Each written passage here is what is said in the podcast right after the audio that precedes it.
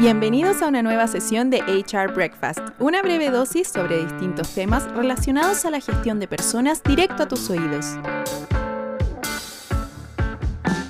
Hola Felipe, ¿cómo estás? Todo bien, ¿cómo estás, Estefi? Súper bien, súper bien. Oye, quería hacerte una pregunta con respecto a los concursos o actividades entretenidas que pueda hacer para los trabajadores en mi empresa. ¿Y qué, qué actividades crees tú que sean que sean entretenidas para ellos. mira, primero, eh, lo, primero que te diría es que suena como raro andar organizando actividades entretenidas en medio de una pandemia, pero es súper, súper atingente. Eh, es una de las cosas que las empresas pueden hacer em, y, tienen mucho valor. ¿Por qué? Porque eh, se ha visto, ponte tú, en la población de personas que trabajan remotamente de forma cotidiana, que más o menos el 20% de ellos sufren de sentimientos de soledad. ¿no? Entonces, imagínate ahora con todo esto que estamos todos adaptándonos desde cero a, poder teletrabajar, muy probablemente el porcentaje es mayor incluso. Entonces, eh, encontrar instancias donde la gente se pueda encontrar, donde se pueda divertir, donde pueda volver a contactarse y tener ese contacto social con sus compañeros de trabajo es súper, súper importante para mantener la, moral alta de los equipos.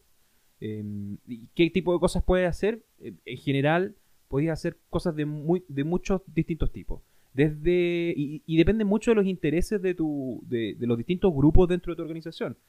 O sea, te aseguro que hay gente en tu organización que ya se está juntando para jugar videojuegos en la noche. Te aseguro que eso está ocurriendo. Y tú lo puedes capitalizar y lo puedes, ¿cómo se llama? Eh, transformar en algo parte de la, de la empresa. Hacer trivias. Pero realmente va a ser un aporte esto. ¿Tú crees que se va a sentir el impacto de estas actividades? Sí, yo creo que es un, es un, tiene un impacto al menos en dos ámbitos tiene un impacto en el clima, porque, por ejemplo, en, rugby nosotros todos los viernes terminamos la semana con una actividad entretenida, con una trivia o con un concurso de talento, para que puedas terminar la semana con una nota agradable y donde te puedas despedir de todo el mundo y poder conversar. O sea, tiene un efecto inmediato, pero yo creo que también tiene un efecto en la cultura, ¿ya? Porque los juegos son eh, eh, expresiones muy puras de cómo es la cultura de las organizaciones.